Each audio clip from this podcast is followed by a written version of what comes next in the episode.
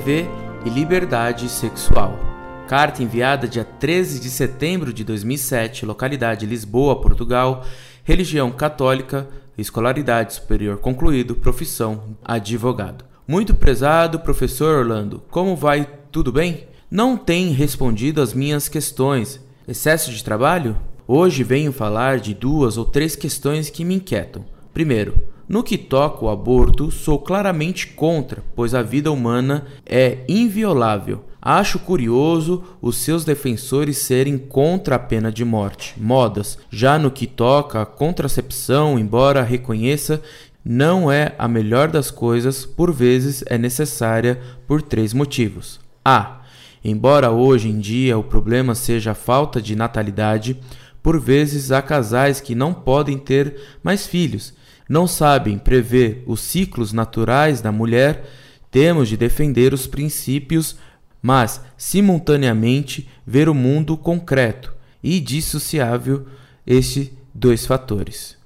B. Embora os contraceptivos não resguardam totalmente as doenças sexualmente transmissíveis e a abstinência seja a melhor maneira, diminui bastante esse risco e no mundo de hoje pouca gente opta pela abstinência. Assim, neste caso do mal, o menos não.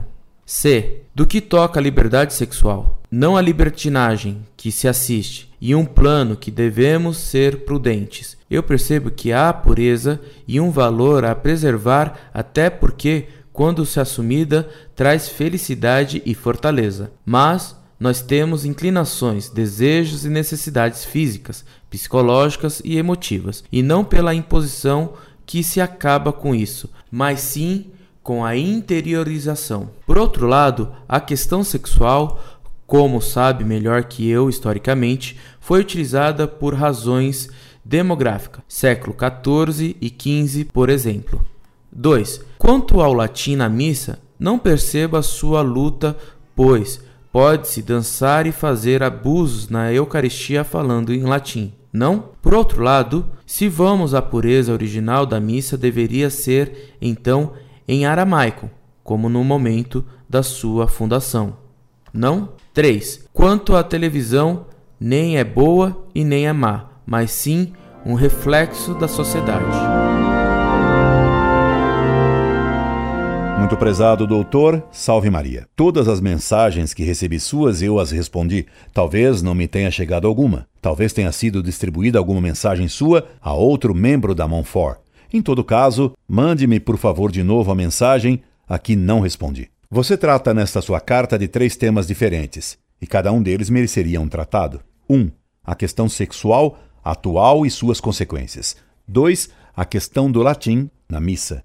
3 a questão da TV. Começarei pela que exige menos delicadeza ou cuidado na linguagem e que são de mais simples resposta. Por isso, começarei pelo latim na liturgia católica. Claro que pode haver abusos mesmo em missas rezadas em latim, só que na missa de sempre, o padre não pode usar a tão famigerada criatividade que tanto tem prejudicado a liturgia. Na missa de sempre, o sacerdote é obrigado a seguir à risca as rubricas estabelecidas, não podendo mudar nada a seu capricho. O latim é língua morta, e nas línguas mortas as palavras não mudam mais de sentido, como acontece nas línguas vivas. Por isso, fica praticamente impossível introduzir erros doutrinários na liturgia. Na missa de sempre, há palavras em latim, grego e hebraico, porque a sentença de morte, afixada na cruz por ordem de Pôncio Pilatos, estava redigida em latim, língua dos romanos, hebraico, língua dos judeus, e em grego, língua universal no Oriente, no tempo de Cristo. E como a missa é a renovação mística e incruenta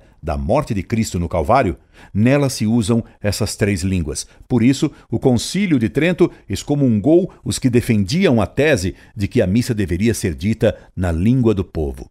Esse erro era espalhado porque os protestantes diziam que quem celebrava a missa era o povo, visto que os protestantes não aceitam o sacerdócio católico. Para o protestantismo, assim como hoje, para os hereges modernistas, todos os batizados são sacerdotes. Seria o povo que rezaria a missa e não o padre. Deus entende perfeitamente o latim. Curioso é que os que criticam o uso do latim na liturgia aceitam o blá blá blá dos carismáticos que ninguém, nem eles mesmos, entendem. Curioso também é que os modernistas, que tanto defendem o ecumenismo, não criticam as religiões falsas que mantêm línguas sagradas e não populares para seus cultos.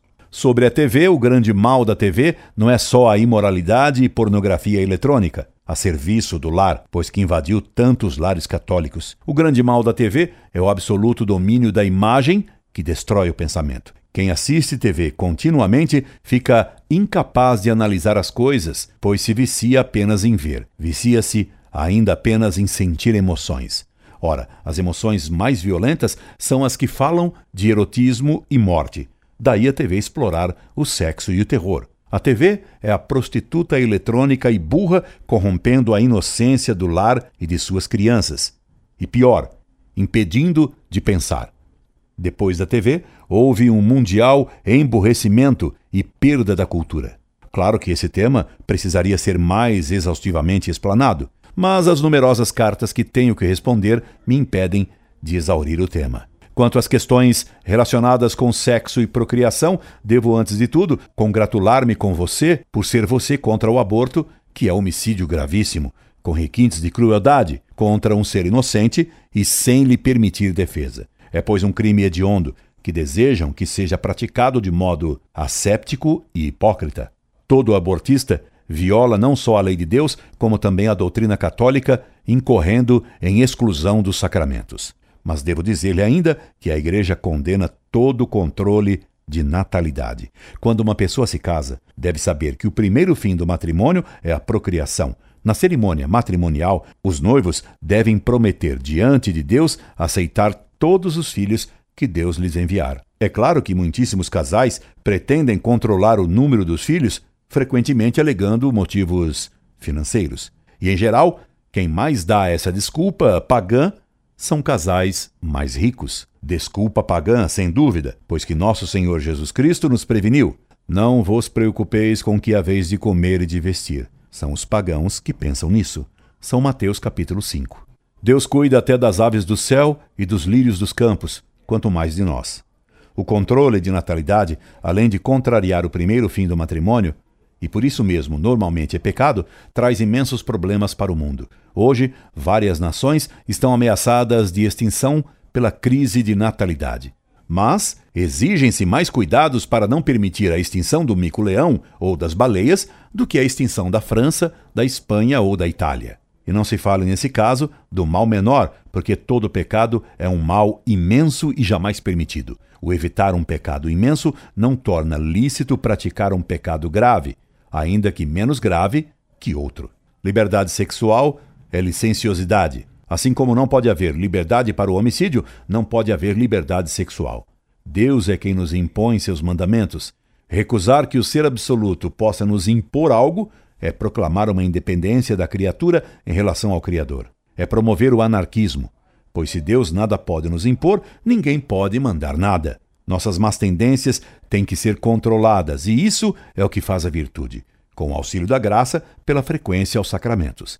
É perfeitamente possível praticar a lei de Deus, até mesmo chegando ao heroísmo da santidade. Não é verdade que não possamos controlar o pecado. Já Deus disse a Caim: Teu pecado estava sob ti, e podias dominá-lo. Quem não se domina é porque não pediu a ajuda de Deus e de sua graça. O mais é paganismo e não catolicismo. Aliás, até mesmo certos pagãos veneravam a virtude. Os romanos mais antigos, por exemplo, louvavam a pureza e a castidade, admiravam a virgindade, eram monogâmicos e contra o divórcio. Mais ainda, esses romanos antigos afirmavam que Roma pereceria quando não fosse mais capaz de gerar moços e moças virginais. Estamos hoje pior que certos pagãos antigos, e isso é um sinal claro da apostasia atual. Fomos feitos para Deus, para a santidade e para o heroísmo, e não para o gozo e o prazer.